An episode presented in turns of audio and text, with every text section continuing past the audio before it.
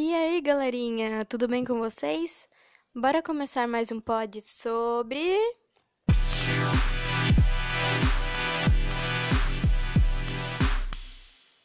Hoje vamos falar sobre o período republicano da Roma Antiga.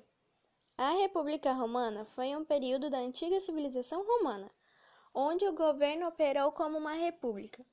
Começou com a queda da monarquia, tradicionalmente datada cerca de 509 a.C., e sua substituição pelo governo chefiado por dois cônsules, eleitos anualmente pelos cidadãos e aconselhados pelo Senado. Uma complexa construção gradualmente foi desenvolvida, centrada nos princípios de uma separação dos poderes e de freios e contrapesos, exceto em tempos de terrível emergência nacional ofícios públicos foram limitados por um ano, de modo que, em teoria ao menos, nenhum indivíduo exerce poder absoluto sobre seus concidadãos. Ou, se você preferir, jogo um resumo aqui. No ano de 509 a.C., a monarquia etrusca que controlava Roma foi derrubada com a deposição do rei Tarquínio. Em seu lugar, Vemos a instituição da República, um tipo de governo marcado pela criação de vários cargos políticos e controlado pela elite proprietária de terra romana.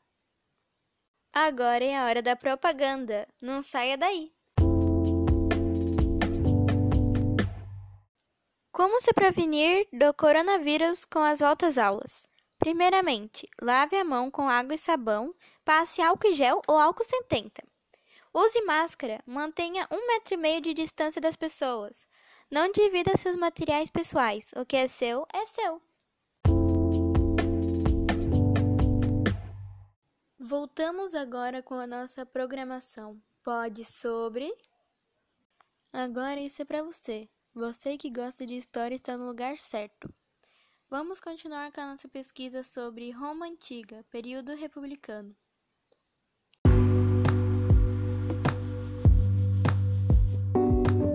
A evolução da Constituição da República Romana foi pesadamente influenciada pela luta entre os patrícios, proprietários da terra que traçaram suas ancestralidades no início da história do Reino da Roma, e os plebeus, os cidadãos muito mais numerosos.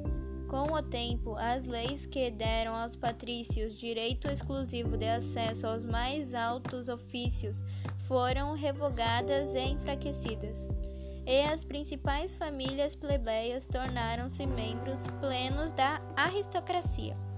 Os líderes da República desenvolveram-se uma forte tradição e moralidade que exigia serviços públicos e patrocinaram paz e na guerra, tornando os sucessos políticos e militares indissociáveis.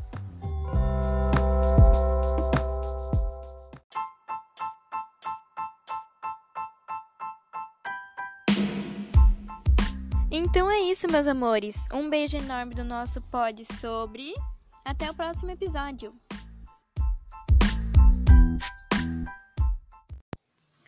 Os nossos textos foram tirados do site Brasil Escola UOL.